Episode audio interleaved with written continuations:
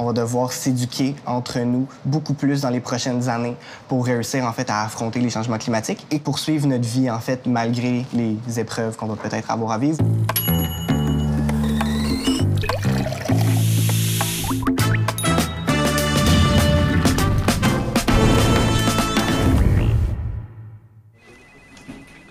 Le dernier rapport du consortium Ouranos démontre que les changements climatiques se manifestent de multiples façons au Québec. Il y a certains spécialistes qui avancent même des scénarios assez dramatiques, merci, pour 2050. Où est-ce qu'on va devoir vivre pour être bien à ce moment-là? Est-ce qu'il va rester des zones sécuritaires au Québec? J'en discute avec Dominique Paquin, spécialiste en simulation et analyse climatique chez Ouranos, et Zay Saint-Pierre Bourdelet, membre d'Environnement Jeunesse. Quelles sont les zones les plus à risque actuellement au Québec? C'est dans les plus hautes latitudes, en Arctique, même non, au Nunavik, par exemple. Parce que les changements climatiques sont plus manifestes plus au nord. En plus, c'est sur le bord de l'eau et tout ça, donc c'est là qu'il y a le plus de danger. Je dirais sinon les zones côtières, Mm-hmm. pas pour les raisons que vous pensez probablement, mais c'est simplement parce que la glace protégeait les zones côtières des tempêtes les plus fortes qui arrivent Mm. en hiver. Et avec la dispersion de la glace, les tempêtes frappent directement sur les côtes, donc il y a de l'érosion. Sinon, euh, les grandes villes comme Montréal, mais c'est simplement à cause de la chaleur en été. Des choses contre lesquelles on peut se prémunir, mais c'est clair que c'est là il va y avoir beaucoup, beaucoup de changements. Parlons-en. Dans le document Synthèse des connaissances sur les changements climatiques au Québec, l'organisme Ouranos, qui inclut vraiment un paquet de spécialistes, avance plusieurs scénarios pour l'avenir. J'aimerais qu'on fasse la même chose aujourd'hui. Donc, euh, Dominique, je vais avancer des scénarios pour lesquels tu vas pouvoir me guider. Et en contrepartie, Zay, j'aimerais que tu nous dises quoi faire pour essayer d'améliorer notre sort d'ici 2050. Ça vous va? Est-ce qu'en 2050, on va pouvoir se construire une maison à Sainte-Marthe-sur-le-lac? Bien, honnêtement, Sainte-Marthe, ils sont construits dans le lac. Hein. C'est pas une bonne idée, point. Malgré tout ce qu'on entend, là, il y a fort peu de chances qu'il y ait plus d'inondations dans le futur parce qu'il va y avoir moins de neige et que les inondations printanières, ça provient de la fonte du couvert de neige. Bon, OK. Ça, c'est étant dit, se construire dans des zones inondables ou créer des digues pour assécher des endroits pour se construire, c'est pas une bonne idée. Il y a un gros mouvement. La CMM est déjà en train de faire des cartes des zones inondables. Il faut que les gens réalisent que c'est beau, les bords de l'eau, mais peut-être que créer des parcs, par exemple, qui peuvent être inondés sans que ça cause de dommages, ce serait une meilleure idée que d'aller se construire en zone inondable. Intéressant. J'aurais plusieurs réponses à ça. Premièrement, respecter l'espace de liberté de la rivière et puis aussi à revoir la nécessité de construire au Québec avec des sous-sols. On est un climat humide. C'est pas nécessairement bon. Les inondations, les moisissures, les infiltrations d'eau. C'est pas euh, partout sur la planète que les gens se construisent avec des sous-sols. On peut juste repenser cette culture-là du sous-sol, en fait. Et puis aussi, mettons, je pense aux Pays-Bas qui, eux, sont construits euh, sous le niveau de l'eau, en fait. Bien, ils en ont des digues, mais ils vont les entretenir, ils vont être au courant, ils vont aller de l'avant. Donc, c'est d'être conscient des dangers et puis d'assurer en fait la sécurité des gens qui vivent là, puis de maintenir les technologies, puis d'avoir des normes qui en fait s'assurent de la qualité de ces infrastructures là. Parfait. Est-ce que je vais encore pouvoir faire du ski en décembre au Mont Arthur dans 2050? Euh, certaines années, oui. Certaines années, non.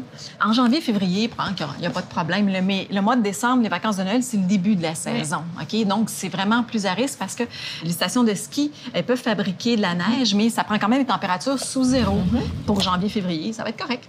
Parfait. On va juste changer notre calendrier de ski. Oui, il faut s'adapter, mais il va encore avoir des hivers, il va y avoir plein de neige, des hivers froids, ça va encore se produire, mais ils vont être de moins en moins froids avec de moins en moins de neige. Est-ce qu'on va pouvoir survivre l'été sans air climatisé dans un appartement à Montréal? Hmm, Avec un sous-sol? Wow! Pour la première fois, les demi-sous-sols vont être à la oui, mode. exactement. Euh, ça, je pense que ça va être de plus en plus difficile. Déjà, actuellement, il y a plusieurs des appartements, je veux dire, qui sont littéralement des saunas Oui. en été.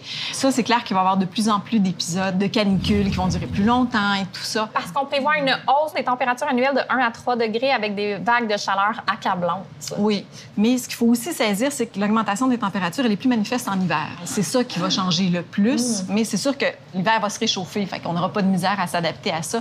Mais au point de vue des vagues de chaleur, surtout pour les populations les plus vulnérables, Oui. tu sais, les personnes âgées, les gens malades, les jeunes enfants et tout ça, je pense que l'air climatisé va prendre de mise. Puis euh, sinon quelque chose par exemple qui est au-delà de l'air climatisé, ça serait de, lors de la conception des nouveaux bâtiments, des nouveaux appartements, favoriser la ventilation passive. Donc tout dans nos designs en fait, c'est euh, s'assurer que euh, concevoir notre bâtiment selon les vents qui vont passer, oui. puis s'assurer que par exemple on puisse avoir une fenêtre d'une extrémité à l'autre du bâtiment, les deux sont ouvertes, ça crée des courants d'air, ça, ça peut aider énormément. Puis aussi, je dirais en ville, oui. euh, des belles opérations de verdissement pour diminuer les îlots de chaleur. Je pense que c'est une grosse problématique des villes.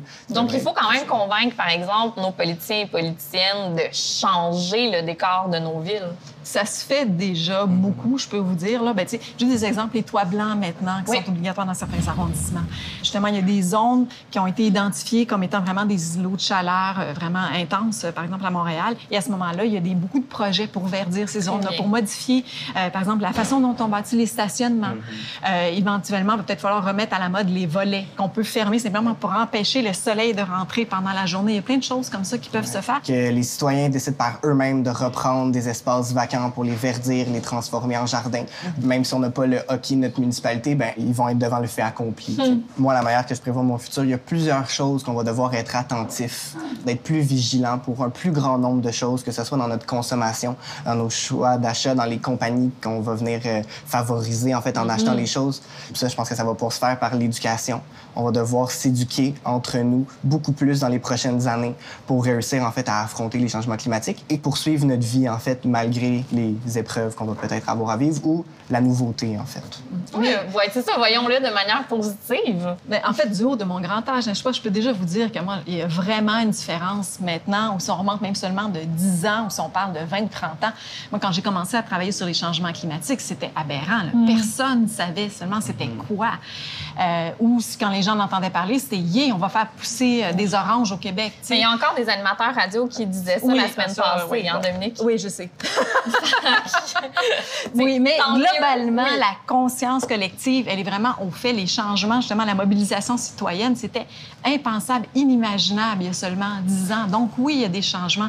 Ça fait longtemps qu'on espère qu'il se passe enfin quelque chose. Et là, on a mm-hmm. l'impression, oui, il y a une conscientisation. Donc c'est super positif. Mm-hmm. J'espère que notre conscientisation, en fait, va nous pousser, nous, les futures générations, à instaurer de nouvelles réglementations, des nouvelles normes, des nouvelles lois qui limiteraient, en fait, vraiment l'exploitation de notre territoire ou qui l'encadraient. Mm. Et puis qui viendraient beaucoup encadrer euh, les multinationales qui, je pense, sur notre planète, présentement, ont vraiment le feu vert pour exploiter euh, nos ressources. J'ai peu confiance à la classe politique actuelle. Je pense que ça va plus être ma génération qui sont conscients des changements climatiques, qui sont conscients de la valeur de la planète et de la biosphère. Donc, euh, je pense que lorsque ça va être notre génération qui va arriver au pouvoir, eh bien, on, on va certainement avoir une mentalité puis une vision complètement différente. Donc, je pense que pour l'instant, on peut s'instruire, faire des recherches, rêver autrement pour que mhm. lorsque ça va être à notre tour de reprendre le flambeau, ben, de cesser de mettre le feu à la planète. Mais honnêtement, il aurait quand même fallu commencer les, les, agissements il y a longtemps. Depuis, en fait, le sommet de Rio en 92, on s'entend que ça fait un petit bout. C'était le moment où il aurait fallu commencer. On ne l'a pas fait, mais là, il faut maintenant. Il ne faut pas juste attendre dire Ah, c'est les autres qui vont instaurer des mesures politiques et tout ça. Il faut quand même faire des efforts le plus rapidement possible parce que, je veux dire, on a quand même tardé.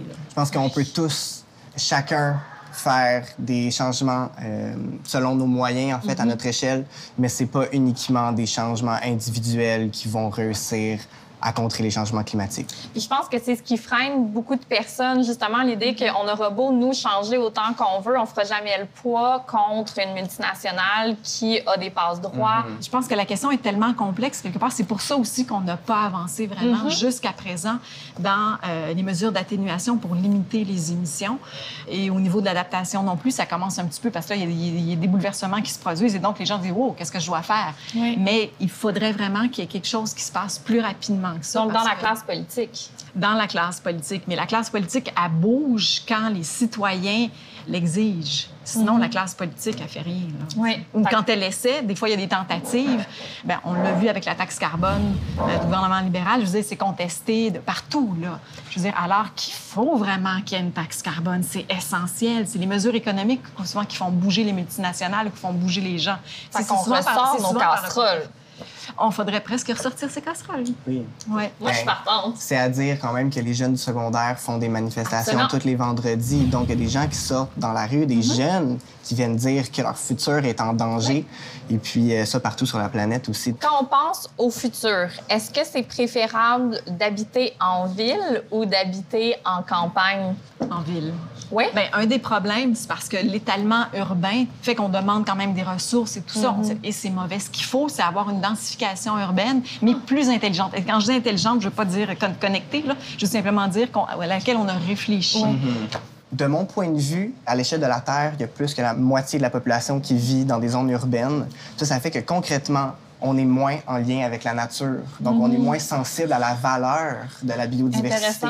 Donc, je pense qu'en vivant en ville, on perd ce contact-là, ce lien-là, la réalité, en fait, de tout ce que la nature nous apporte. Moi, personnellement, mon objectif de vie, c'est... euh, présentement, je fais mes études en architecture pour euh, m'auto-construire, en fait, et puis de devenir autosuffisant. Dans quel coin, mettons, en 2050, ce serait préférable de s'auto-construire puis de vivre en autarcie, là? Bien, honnêtement, le Québec va être relativement épargné On est par les chanceux. changements. Oui, on est très chanceux. On n'est pas dans un endroit où on va manquer d'eau. On n'est pas dans un endroit qui va être frappé par des cataclysmes épouvantables. Je veux dire, tu sais, euh, oui, il y a des espèces envahissantes qui arrivent du sud, mais bon, on, ça reste quand même contrôlé, tout ça.